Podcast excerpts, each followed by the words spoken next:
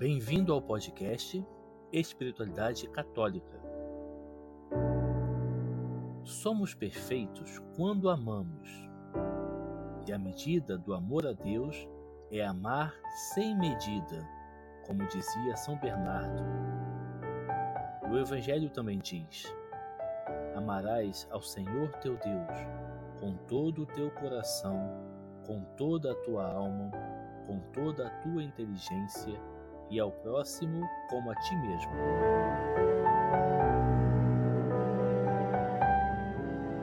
O amor é a expressão mais sublime, a quantificação e o resumo da nossa capacidade. No amor sintetizamos todo o nosso ser, o nosso sentir, o nosso querer, o nosso desejar, e oferecemos todas essas coisas incondicionalmente ao serviço do ser que amamos. O amor é o modo mais perfeito de dar glória a Deus.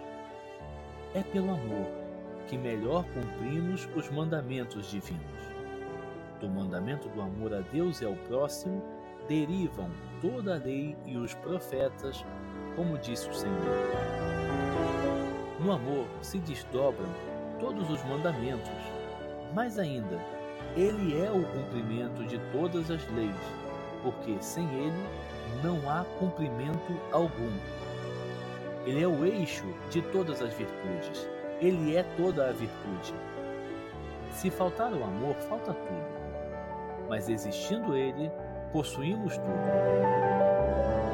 Dele, do amor, brotam as virtudes como da sua raiz natural.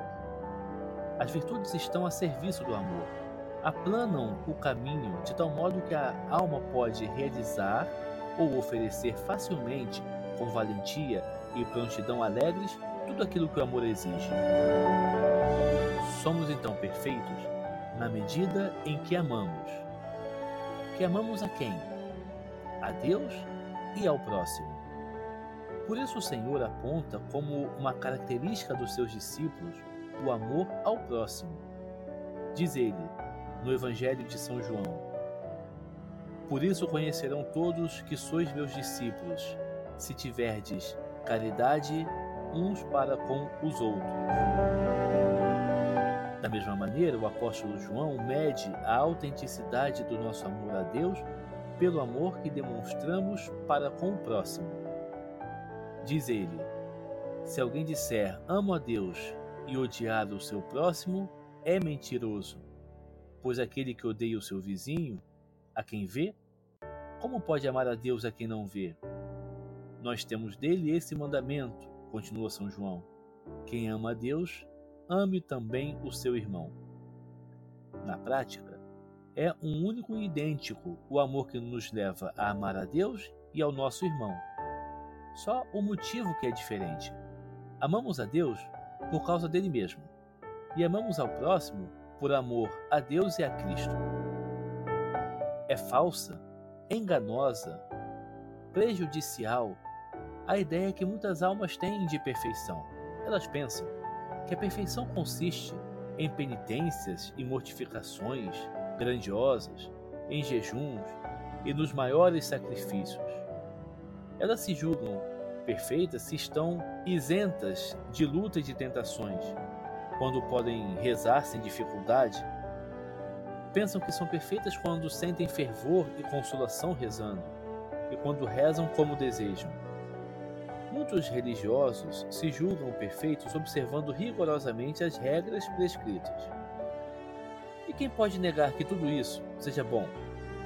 Quem pode negar que as mortificações, a assiduidade na oração, a fidelidade à regra no caso dos religiosos, sejam coisas muito santas, sem as quais não pode haver perfeição cristã. Mas elas não são a perfeição.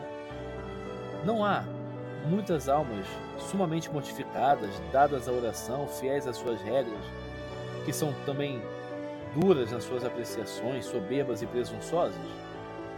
Não existe também pessoas assim que se mortificam, rezam, mas são teimosas, muito apegadas à sua própria razão, prontas a criticar e a repreender, dominadoras, pouco caritativas nos pensamentos e nas palavras, não há pessoas que se dedicam bastante a Deus na oração, nas mortificações, nos jejuns, no cumprimento dos mandamentos, mas também são suscetíveis, ciumentas, irritáveis, caprichosas e sem o menor domínio sobre si mesmas?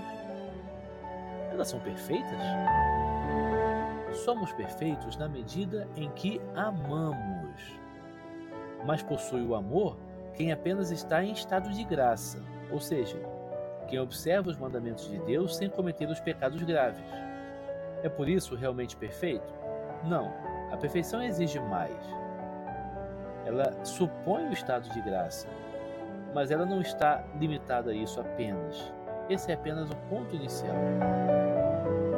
A perfeição exclui não só os pecados graves, mas até qualquer pecado venial. A perfeição empreende uma luta sem descanso contra todas as faltas que a pessoa percebe nela mesma. A perfeição não tolera atitudes acomodadas, negligências, fraquezas voluntárias, faltas de empenho, embora não se possa impedir que o homem, enquanto viver na terra, seja vítima frequente de fraquezas involuntárias. A perfeição se corporiza no amor, ou seja, na realização do grande preceito: Amarás ao Senhor teu Deus com todo o teu coração, com toda a tua inteligência e ao próximo como a ti mesmo.